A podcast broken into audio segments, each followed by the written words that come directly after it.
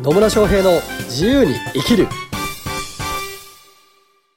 始まりました。始まりました。イエーイ。野村翔平です。マリリンです。今日も野村とマリリンがね、うん。こう楽しくなったり自由になったりするためのヒントになるようなことを話していくそんな時間がやってまいりました。はい。というわけで今日のテーマは？今日のテーマははい何かというと、何でしょう？ん近よく質問されるのが、う、はあ、よく質問されるのがはい。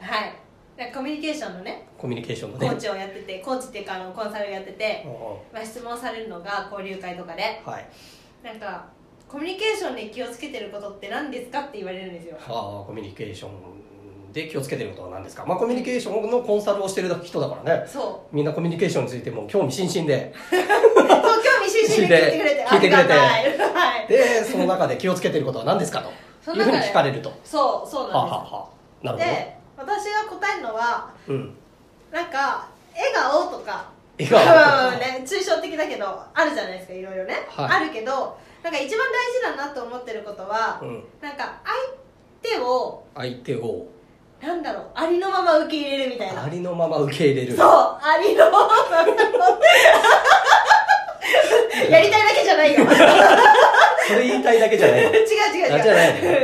はっていうことをお伝えをしてるんです。ただただそれがやっぱりなんだろううまく伝わらないことのが多くては分解して伝えることもあるんですけどあはい。なんだろう要は自分の自分の枠に自分の当てはめないっていう。自分の枠に当てはめない。うん。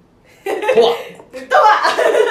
この人あ例えば、まあ、私病院で働いてるじゃないですか、はで、まあ、認知症って呼ばれてる方とも関わるわけじゃないですか、で、まあ、認知症っていうと一般的にすぐ物を忘れるだったりとか、はい。あの同じことを繰り返すだったりとかっていうのがあるじゃないですか、はい。だけどなんかそれはそういうそういうことなんだなって受け入れて、うん。じゃあそれにならないために私はどういうふうにコミュニケーションが取れるのかなって考えたりとかはい。あとはなんだろうなあまあこの人はこういうこういう人って言ったらあれだけどここういう人ななんて言ったらいいんですよね。すごくすごく簡単じゃないんですけど説明が。ねえ自分で説明だ大丈夫ですか？コミュニケーション。でそうそうなんか まあ要はありのまま受け入れる。ありのまま受け入れる。うん。が大事だよ。大事だよってこと。伝えてるんですね。そう。素晴らしい。すごく無理をした感じ。ああの認知症ねって言われてても認知症っていう人の枠に当てはめないで、その人を見るっていうことをするっていうことですね。簡単にすごく今簡単に言えた、うん。はい。言いましたね。言いました。ははい。ありがとうございます。い。大事だと思いますよ。すごく一生懸命なんか 説明したのをさっぱり返してもらえてね。はい、気まあ持ちいいです、、どういうことかっていうとなんか変な先入観だったりとか、えっと、この人はこういう人だとかっていうこうラベルをつけたりして見ないことが大事だっていうことが、ですよね。そうです。ラベルをつけてそのラベルを見るのではなくてその人そのものを見るっていうことが大事だよっていうことをおっしゃってるのかなと思ったんですけど。はい。正解です。あ正解 よかったさすが野村さんと私の中ですね ですね。それすごく大事だと思います。それって私もコンサルする上ですごく大事にしてます。この人はこういう人だとかっていうふうに決めつけた状態で見てるとあのその範囲でしか見えなくなっちゃうんですよね。その人の可能性を、だから、ね、マリリンの場合その例えば認知症と呼ばれている人をもうこの人は認知症なんだって見るのかあの認そう病気とかもね単なるラベルにしか過ぎねえからな。そうその先入観で見ちゃうとそういうふうにしか見えなくなっちゃうんですよね、うんうんでもそうじゃなくてあこうそその人はその人なんだって思って見てるとひ認知症と呼ばれている人の中でもこういろいろな個性があったりとか、うん。あのすごくできることとかもあったりするはずなんですよ。うんうんでそれをなんかラベルだけ見ちゃうとその可能性を狭めちゃうっていうか、うん。消しちゃうっていうことになるのでそういう意味で言うとやっぱあり, まあ、ありのまま。ありのままを受け入れたりとかありのままを見るっていうふうにするのはすごく大事だと思います、はい。うん、でまあ私コーチングとかを教えてたりもするんですけど、コーチングの講座とかもやってねすっごいいい講座なんですけど。そうですね。本当に。私まだお金だけ払ってまだ出てないっていうね。なかなか日程合わなくてねマリリン受けてないんですけどすごい、はいいい講座なんですよ。あんないいコーチングの講座他にあんのかなっていうねうん。ふうにも思うぐらいいい講座なんですけどそこで一番お伝えしているのが、うんうん。えっと、自分のフィルターをなるべくクリアにしてくださいっていうことを言ってるんです、うんうんうん。でフィルターっていうのは要はそういう先入観とかね色眼鏡って呼ばれるものですよ、うんうん。うん青色のねあの色眼鏡をかけていると青色見えなくなるじゃないですか。見えなくなりますしなんか周りも全体的に青く見えちゃって、うん。そのものをそのまま見れなくなっちゃうんですよ。うんうん。で人間はどうしてもこう全ての情報を処理できないので自分でこう例えば視覚の情報とか聴覚の情報とかも全てそうなんだけどある程度カットして削除して 部分的にしか捉えてなかったりするんですよね。これはもうあの脳の構造上そうなってるので、うんうん。なのですがなのであの自分が見えてるものがあの全て本当に見えてるものあ世界にあるものかどうかっていうと結構怪しかったりしたりするんですよ、うん。ね、なのでこのフィルターをなるべくクリアにする。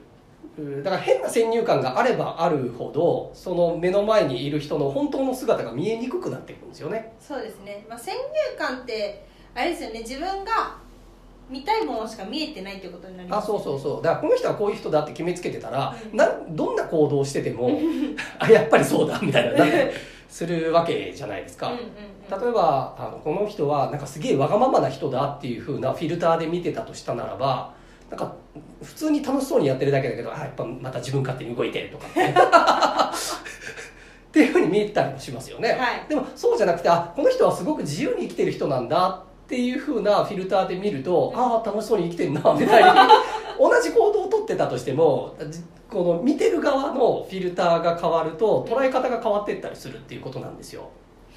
ね、そうですね、うん、で極力そういう意味で言うとその変な先入観とか思い込みとかうん。フィルターがない状態でその人を今のその人をその状態で見ると相手からしてもあちゃんと自分のことを見てくれてるんだっていうふうに思ってくれるのうん。で信頼関係も築きやすくなっていくしうん。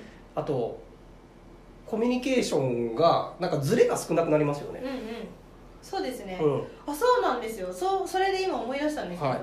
まあ、結構なねあの、まあ、認知症って呼ばれてる人がいて、まあ、その人結構なんだろう注意散漫うんうん。でご飯を あの食事会場ねしててももういらないとか言いながら、うん。なんか料理作る作業をしてじゃあもう一回食べてっていうのを食べたりとか、うん。あと結構話が通じないなって思ってたことがたくさんあったんですけど、うん。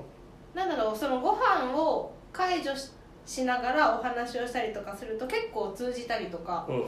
しててあすごく面白い現象だなって現思って 見てたんですよね。なるほどはい。ちなみにその時はマリリンはその、まあ、認知症と呼ばれている人をどうどういう人だと思いながら関わってるんですか？どういう人？なんかあご飯なんだろう。なんか楽しそうに話してる人だなと思って。ね、うん。うん、ただちょっと注意がそれちゃうからあじゃあ注意また戻すためにこうしたらいいかなとか、うんうんうんうん。あとそのその認知症と呼ばれてる人のねあの関わってる人の言葉を真似したりとか、っていうことでやってましたね。うんなるほどね。うまあなのでね一人一人をちゃんと見てる。その人をその人として見てるっていうことなんだと思うんですよ。んはい。なのでなんかこう、まあ、いわゆる認知症と呼ばれてるからうんみんなこういうものだとかって思い込んじゃうと あのね一人一人本当は違うはずなのうんに、うん。そのラベルだけで見ちゃってたりとかするとやっぱコミュニケーションとしてはうまくいかないので、まあ、そういう特徴もあるかもしれないけどその人はその人であるっていうふうに見るのがすごいコミュニケーションとか信頼関係を生んでいくとか、うんっていうところではすごく大事だなと思いますよ。うん。はいであと、えっと、人間って日々変わって変化していって成長していくじゃないですか、そうですね。だからなんか1年ぶりに会った人とかだったりすると、うん。その1年前の記憶を持ってそのフィルターを通して見ちゃうと実はもうすごい成長してるっていうことだってありえたりしますよね、だから多分こう起業とかすると特にそうなんですけど起業する前会社員だった時代と起業した後ってすごい変化が激しかったりするじゃないですか。ってなった時になんかその昔の同僚だったりとかと会うとんんなんかだいぶ違うなみたいな風になってたりすることもあるんですよ。はいなので大事なのはその人をあのその時のその人をそのまま見るっていうのが うん大事だなっていうふうには思ってますね。はい。はでねこれを聞いてる人はねどうやって自分のフィルターをクリアにできるんだろうって きっと思ってると思いますい、よ。なるほどね、はい。なので基本的に自分が見てるものは自分のフィルターを通してるんだっていうことをまず知っとくことです、うんうん。うん、同じものを見ていても受け止め方ってそれぞれ違うんですよね。そうですね。なのであ自分が見てる世界と相手が見てる世界は違うんだっていうことをこれをまず意識してみてくださいと。